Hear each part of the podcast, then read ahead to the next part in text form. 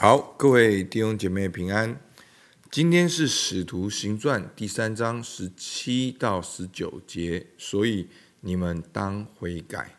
好，那今天的经文呢，是接续了前面好美门口的神迹，然后彼得站起来讲道，讲到耶稣的死里复活的大能，然后今天呢，邀请大家要悔改。好。我来读今天的经文，弟兄们，我晓得你们做这事是出于不知，你们的官长也是如此。但神曾借众先知的口预言基督将要受害，就这样应验了。所以你们当悔改归正，使你们的罪得以涂抹，这样那安舒的日子就必从主面前来到。好，那我们刚才已经讲到这个的上下文，所以我们可以看到，在《使徒行传》的这个叙事模式里面，我们可以对照前面五旬节圣灵充满的经文，跟今天美门口的神迹都有一样的模式。好，那五旬节的时候，圣灵充满了，然后就大家就开始说各国的方言，然后大家觉得很惊奇、很惊讶，发生了一件事情。那彼得就站起来讲到，解释为什么会有这件事情，是因为你们把耶稣钉在十字架上，好，是因为耶稣基督的救恩，所以圣灵才赐下来，好，所以彼得就邀请大家悔改。那美门口的神迹也是一样，为什么会有瘸腿行走的神迹呢？是因为耶稣基督死里复活的大能。然后呢，彼得就站起来讲到。焦点在耶稣，也邀请大家来悔改。好，所以不管是路加福音的神迹，好显明了耶稣就是那位弥赛亚；到了使徒行传的神迹，也是显明了耶稣基督就是那位死里复活的主。弟兄姐妹，我要告诉你，你就是神迹，你就是神放在现在二十一世纪里面的神迹。每一个弟兄，每一个姐妹，你行走在你的职场跟家庭里面，你都是神的工作。那你要起来见证神的大能。为什么会有王仲荣的神迹呢？是因为耶稣死里复活的大能。为什么会有你的神迹呢？是因为耶稣基督死里复活的大能。好，当我在分享特质，好分享教练的时候，很多人会很惊讶说。诶，为什么有这些心得？为什么会有这些的收获？为什么会知道这样子提问？为什么可以这样帮助人？真的，我也要大胆的说，这是因为耶稣基督的神迹。好，我记得我在被电台访问的时候，其实我有有一段我很重要强调，那个教练的最重要的那个功力，是我在灵修里面经历神的爱。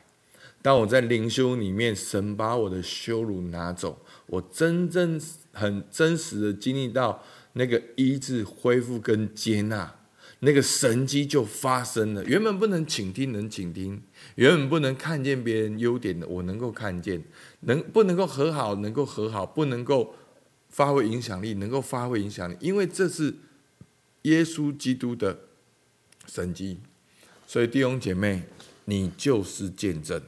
好，那十八节讲到，但神曾借众先知的口预言基督将要受害，就这样应验的。好，我们知道前面彼得讲到，呃，为什么耶稣基督会死？好，其实他提到说，十四三章十四十五节说，你们弃绝那圣洁公义者，反而求着释放一个凶手给你们，你们杀了那生命的主，神却叫他们从神。神却叫他从死里复活，我们都是为这事做见证。好，所以呢，当彼得在那边讲到的时候，他们觉得扎心，好像是他们杀了耶稣，是历史上是宗教跟政治的结合，判了耶稣的死刑。但是在信仰的意义上，其实神早就预言。耶稣基督要像受苦的仆人，他要像那个羔羊一样代替我们的罪，所以这就是我们信仰的意义。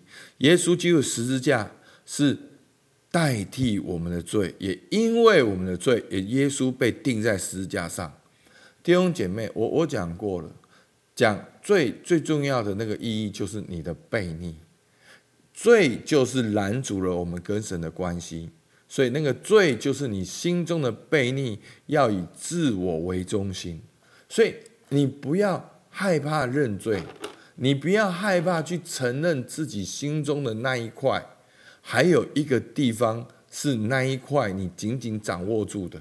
你工作交给神了，你你感情没有交给神，你感情交给神了，你的自我形象没有交给神，好，你的那一块财物没有交给神，所以你真正去认罪，你什么地方认罪，你什么地方就能经历救恩，就能经历恩典，因为你什么地方不认罪，你还在那个地方靠自己。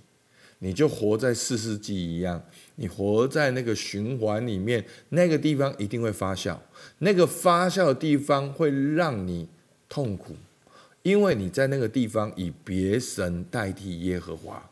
所以弟兄姐妹，我常常听到很多人说：“哦，上帝为什么不祝福我？”上帝当然祝福你呀！耶稣基督，神的儿子，都为你钉在十字架上，上帝怎么会不祝福你呢？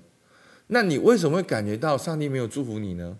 就是因为你还有一块你自己抓着，你不愿意放手，所以为什么彼得每次讲完道都要大家悔改、悔改、悔改、悔改，就是要回转、离弃我们的恶行，以自我为中心，走向一个与神相违背的道路。你要悔改，透过耶稣基督来到神的面前，跟随耶稣基督，以神为中心。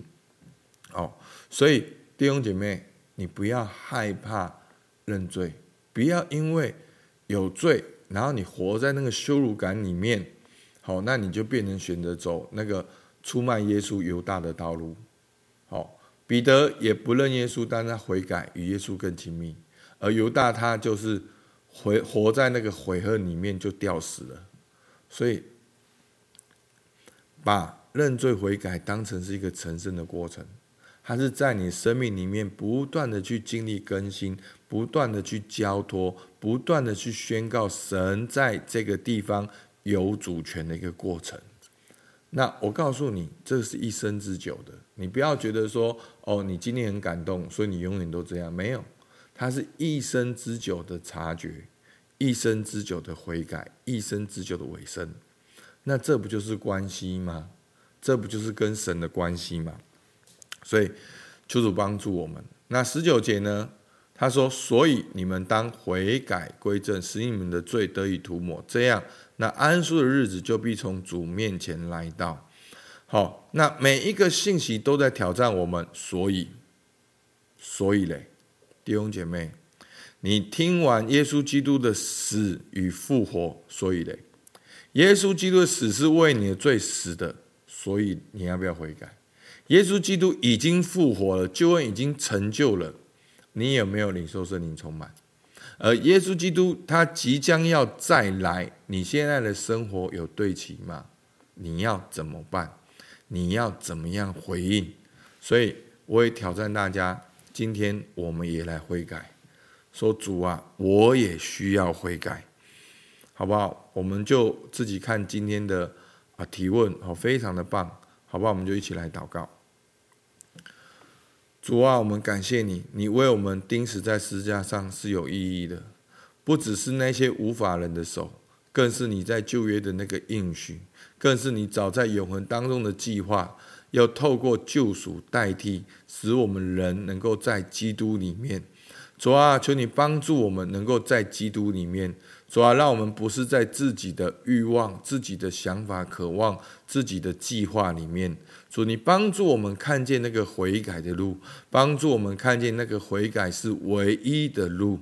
主啊，我们求你来帮助我们，让我们能够在基督里做新造的人，在基督里回到天父面前，在基督里也领受圣灵充满。主，我们感谢你，听孩子祷告，奉靠耶稣基督的名，阿门。好，我们到这边，谢谢大家。